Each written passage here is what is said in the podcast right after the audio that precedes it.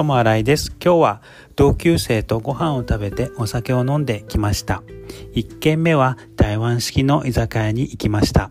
そこでは漬物とホルモンを炒めたやつがとっても美味しかったです。